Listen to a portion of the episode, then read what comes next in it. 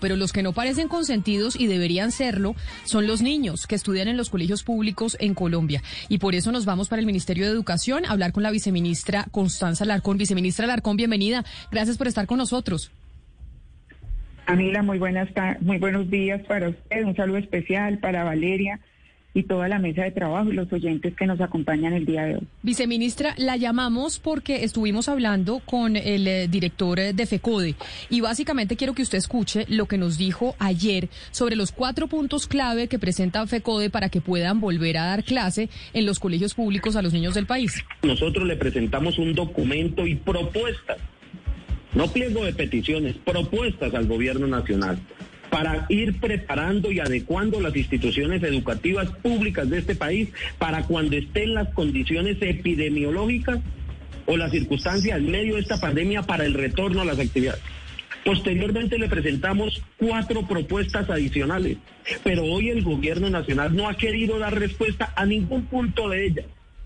Eh, y, por eso nos comunicamos con usted, viceministra, qué es lo que pasa, porque básicamente parece una pelea eterna y aquí los que deberían ser consentidos, que son los niños, pues nadie está pensando en ellos. Así es, Camila, tiene toda la, razón. Evidentemente, eh, eso es verdad. El, equipo y, digamos, todo el grupo directivo de FECODE ha tenido, hemos sostenido con ellos seis reuniones desde que inició este proceso específicamente para trabajar temas de alternancia educativa y después los temas referidos exclusivamente a presencialidad. Pero hay dos cosas que son importantes precisar, Camila, y es que ellos siempre han hablado de condiciones mínimas, nosotros decimos hablemos de unas condiciones básicas porque hablar con los, de los niños de lo mínimo no es conveniente y es pongámonos de acuerdo en qué es lo básico. Cuando le presentan a uno una propuesta que incluya estas reformas del sistema general de participaciones, pues uno obviamente hace el debate, porque es muy importante para el país que eso pase, pero eso no tiene que ver con la presencialidad. Cuando le piden a uno que la alternativa, o le dicen a uno que la alternativa es irnos a evaluar sede por sede de manera conjunta, el gobierno con FECODE, pues estoy hablando que son 44 mil sedes. Serían dos generaciones, porque bien nos vaya, de niños sin ir a la institución educativa. Entonces, hay un principio de viabilidad que es importante tener en cuenta en las propuestas que nos, que nos hacen y un principio también de realidad sobre los temas y las condiciones particulares de lo que hoy tenemos para poder decir qué hacemos y qué no hacemos, porque condiciones básicas, Camila, están dadas y están dadas en la gran mayoría de las sedes educativas del país. Pero mire, viceministra, es que justamente cuando nosotros hablábamos con el señor Alarcón ayer, le decíamos eso, le decíamos, pero es que muchísimas de las sedes ya están habilitadas y están listas y ustedes están, digamos, que pues eh, poniéndose de, pues como de, de obstáculo para que estas sedes no se abran. Y él nos decía que eso es falso, que la mayoría de las sedes no cuentan ni siquiera con mínimos de ventilación y que ellos no están pidiendo una lista gigantesca de temas, sino están pidiendo que haya mascarillas, que haya ventilación y que pueda haber sana distancia. Ustedes en este momento desde el, desde el ministerio tienen una cifra o unos datos de cuántas sedes educativas en este momento están habilitadas y cuántas faltan por habilitar. Sí, eh, a Valeria y a Camila, mire, nosotros tratamos, trabajamos sobre el siguiente dato que nos parece que es importante. Si hablamos de 43.800 sedes aproximadamente en el país que estaban prestando su servicio en marzo, la primera semana de marzo del año pasado, pues inmediatamente nosotros descontamos en este momento por el sistema, uno de los sistemas de información que tiene el ministerio, que es el SIMPADE, descontamos cuáles no tienen acceso a agua. Eso es vital, es fundamental. No estamos hablando ni siquiera de agua potable, nosotros sabemos y reconocemos y en este momento nosotros tenemos un registro donde el 20% de las sedes no tienen ese acceso directo a agua en este momento. Pues con ellas nos tenemos que concentrar porque ellas claramente primero tenemos que garantizarles que tengan acceso a agua antes de pensar, pero estamos hablando que el 80%, 35.200 sedes, evidentemente tenían acceso a agua como condición básica. Las demás han sido condiciones que se tienen que ir generando y ahí hablamos entonces de cuáles son esas condiciones básicas. Una está referida a que toda institución educativa, toda sede educativa tenga acceso o posibilidades de que los niños tengan lavado de manos, tengan distanciamiento físico, tengan un tema de ventilación, de condiciones sanitarias básicas y el acceso a su mascarilla o tapabocas. Son las condiciones, digamos, que epidemiológicamente nos han dicho que tenemos que cumplir. ¿Cuál fue el procedimiento que nosotros hicimos? Definir diferentes mecanismos de financiación para que todo lo que es condición básica fuera suplido en las instituciones, se pueda suplir en las instituciones educativas. utilizamos diferentes fuentes de recursos. Unas que fue entregarle unos recursos directos a los rectores. Lo, eso se denomina el Fondo de Servicio Educativo. En este, en este momento, eh, nosotros eh, tenemos ya unos, un seguimiento a lo que los rectores han venido ejecutando entre el año pasado y este se han entregado 746 mil millones de pesos. Ellos ejecutaron de lo entregado el año pasado ejecutaron el 66%. En este momento, Camila, entre lo que les quedó del rezago del año pasado, 251 mil millones, más 567 mil millones que ya entregamos este año, los rectores hoy tienen más de 800 mil millones de pesos, de donde ellos han dedicado gran parte de su inversión a hacer temas de mantenimiento en infraestructura educativa y adquisición de bienes. Pero como sabemos que eso no es suficiente, se pusieron unos recursos adicionales, que son los recursos de lo que hemos denominado o que se conocen como los recursos del fondo, del Fondo de Mitigación de Emergencia. Y ahí nosotros entregamos el año pasado 400 mil millones de pesos. De ahí a este momento, en el tema de ejecución, nosotros tenemos que en las entidades eh, territoriales solamente se han ejecutado 92 mil millones de pesos. Hay 307 mil millones de pesos sin ejecutar. Y uno dice, bueno, ¿qué, hacemos? Es que parte de lo que nos decía el señor Alarcón ayer era que los recursos destinados habían sido muy escasos. Díganos en total, por favor, cuántos recursos se han destinado y por qué no se han sentado con FECODE a hablar de esos 600 mil millones de pesos que ellos están pidiendo extra, porque él decía, nosotros queremos, porque ya hemos estimado que necesitamos 600 mil millones de pesos extras para poder habilitar todas las sedes y el ministerio simplemente no se ha querido sentar con nosotros, simplemente nos ha dado la espalda y no nos ha dado respuesta a esta petición. No, Valeria, nosotros nos hemos sentado con, de hecho, nosotros ya no volvimos a decir públicamente el número de las reuniones que hacíamos con ellos porque al final les parecía que hacíamos tantas reuniones que no, pero pues las reuniones y las conversaciones con FECO en este momento lo que pasa es que aspiramos a que esta semana haya acuerdo ya en la mesa nacional y nos sentamos nuevamente en el marco de la mesa sindical donde el quinto punto del pliego de ellos está referido a los temas de a los temas de presencialidad y de alternancia. Es decir, desde la próxima semana nos vamos a sentar muy seguramente dos veces a la semana mínimo con ellos. Pero ese, es, ese es el mensaje que yo quisiera eh, que nos quedara claro, porque aquí uno dice, yo puedo tener voluntad, y uno dice, bueno, si tiene voluntad, ejecute ya y hagámoslo, porque estamos hablando de más de 35 mil sedes que hoy están aptas para que se implementen los protocolos de bioseguridad, es decir, para que tengan acceso al lavado de manos, para que se puedan generar los aforos y tener el distanciamiento físico adecuado, para que se tengan los temas de ventilación, los temas de condiciones sanitarias. Ahí hay que hacer en algunas instituciones, solamente es comprar las condiciones, los eh, elementos de protección personal. Viceministra, usted ahorita nos daba una, una cifra y es eh, 35.200 sedes que están habilitadas, es decir, habilitadas con lo mínimo para que los niños puedan ir. Eh, eh, son 35.200 entre 44.000, es decir, hay más de 8.000 que están eh, todavía eh, sin, sin habilitar y que no están listas. En, en su columna de esta semana, Yolanda Reyes decía que por cada eh, niño de colegio privado son seis los niños que no van, que no están yendo pues al, al niños de colegios públicos que no están yendo a estudiar. ¿Dónde están esos colegios que no están habilitados, esas instituciones educativas que no están habilitadas? ¿Por qué no están habilitadas y para cuándo se puede tener eh, más o menos una esperanza de que se puedan habilitar? Porque es que más de 8.000 instituciones educativas es mucho.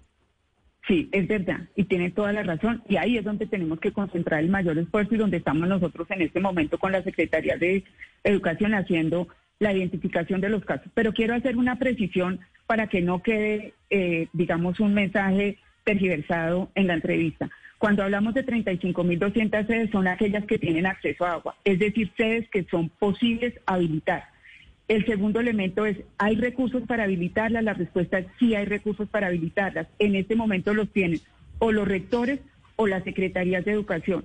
Que si los recursos alcanzan o no alcanzan, pues en este momento nosotros tenemos más de 800 mil millones puestos en las secretarías y en los eh, Pero, en las instituciones educativas tenemos que ejecutarlos para poder hacer el análisis de que si nosotros sin ejecutar los recursos hoy, Camila y Valeria, no hace sentido decir si la plata alcanzó o no alcanzó. Miremos primero y hagan el análisis porque hay instituciones donde solamente, solamente era comprar los elementos. Pero entonces, viceministra, venga, porque uno, la escucha a usted y obviamente usted da toda la explicación de los de la posición del gobierno y entonces oye a la, gente de FECODE y dice aquí no va a haber un acuerdo nunca y en la mitad los niños eh, sin las clases. ¿Qué va a pasar? que es la ah, gran pregunta que hace la gente más allá del tema de los recursos, etcétera, etcétera, es, bueno, si no, se sientan y no hay acuerdo, entonces no van a tener los niños clase. Claro, entonces sobre eso es importante también hacer otra precisión y es que se, venido, que se ha venido haciendo. A la fecha, en este momento, de las 97 secretarías de educación hay 93 que ya empezaron temas de alternancia. Nosotros en este momento tenemos solo tres secretarías de educación que no han iniciado.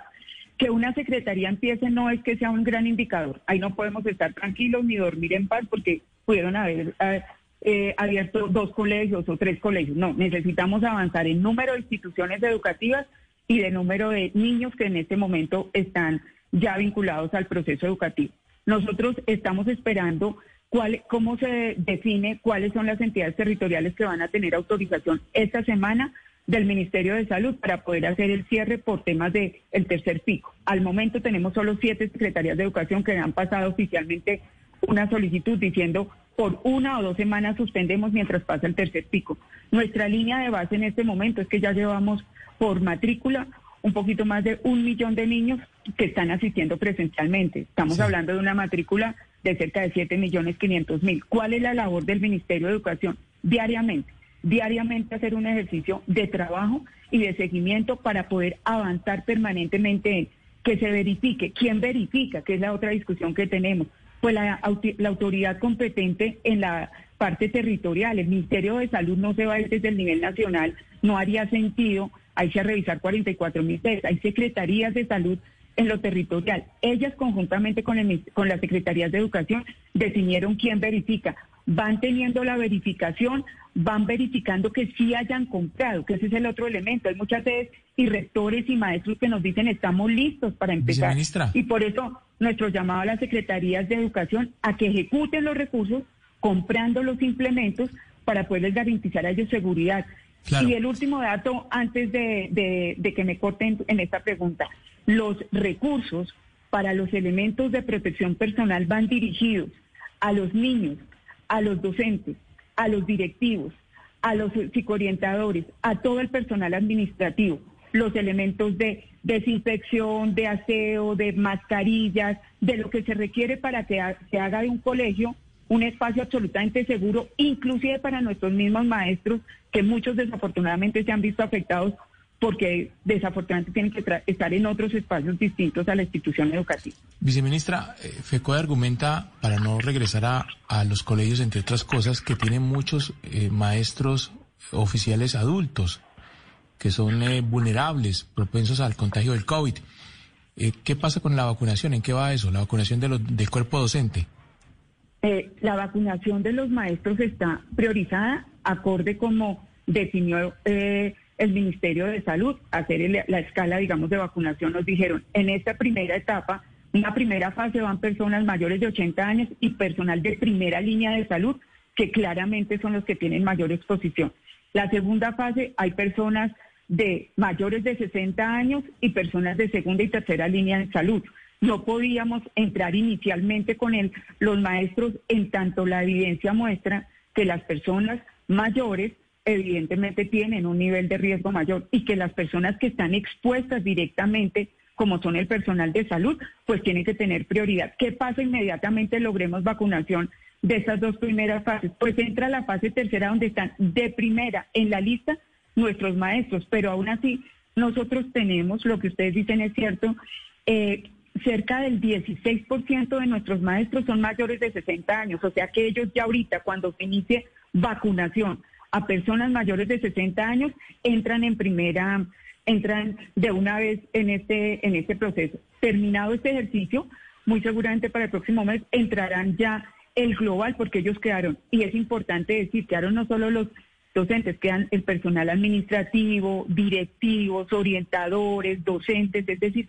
todo el personal que está directamente en la institución educativa. No podíamos ponerlos previo al personal de salud, porque es que el personal O sea, de pero entonces, está pero, en claro, ministra, viceministra, pero entonces no se van a vacunar a todos los profesores como ellos están pidiendo. Es básicamente la respuesta. Sí. No, no, no, no. Lo que te estoy diciendo es, eh, en línea 2, en la segunda fase, van los mayores de 60 años. No, pero cuando claro. lleguemos a la, a la tercera fase van todos, Camila. O sea, el que tiene 21 años en adelante, va full. Estamos hablando de cerca de Y si, 330 y si los profesores maestros, dicen que no van y se mantienen en que no van a que estén, hasta que no estén todos vacunados. Pues evidentemente sobre esa lógica, ya, pues eso todavía digamos que no está contemplado en el ejercicio. Creo que sería otra de las cosas que estaríamos claro. aprobándole a FECODE. Pues hay una obligación del servicio, Camila. Nosotros De somos acuerdo. servidores públicos y un maestro también. Y la necesidad del servicio obliga a nuestra presencialidad. La educación en el país es presencial. Y ellos saben las afectaciones que tiene la población, no la desconocen. Además, nos han dicho todo el tiempo, voluntad, ay, queremos volver, o sea, ya están las condiciones, pues, ¿qué más podíamos estar esperando? Evidentemente, pues nos toca reorganizar el servicio y mirar cómo, obviamente, con el servicio que está, eh, con las- los maestros que ya están básicamente en, convocados porque se cumplen todas las condiciones, como los que están asistiendo en este Pues- momento.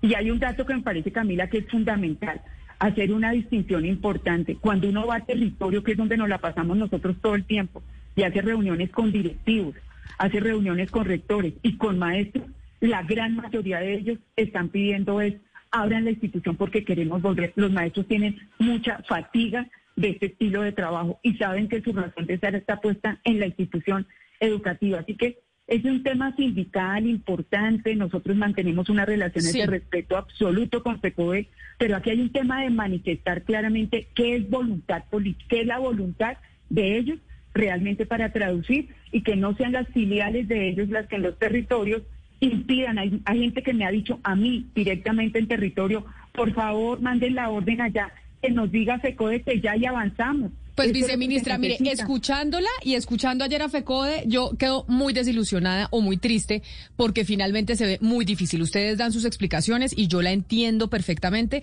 pero se ve muy distante que los niños vayan a volver a clases presenciales en colegios públicos. Y eso, pues, agrandando aún más la brecha, porque los colegios privados sí están yendo y los colegios públicos no, por cuentas de, este- estas diferencias que hay entre un gremio sindical como FECODE y el Ministerio de Educación. Viceministra de Educación, Constanza Larcón, mil gracias por haber estado aquí con nosotros.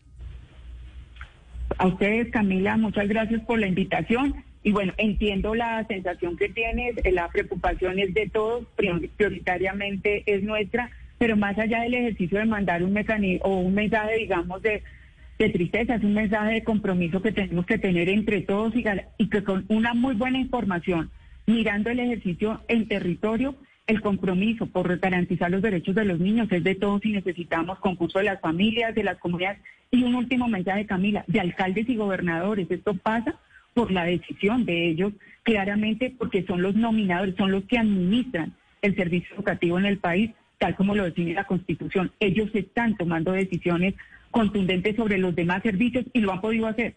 Así que si se comprometen también con la educación, muy seguramente nos ayudarían bastante. Ya no estaríamos en un millón de niños, sino que iríamos en muchísimos niños más ya asistiendo a las instituciones educativas. Mil gracias.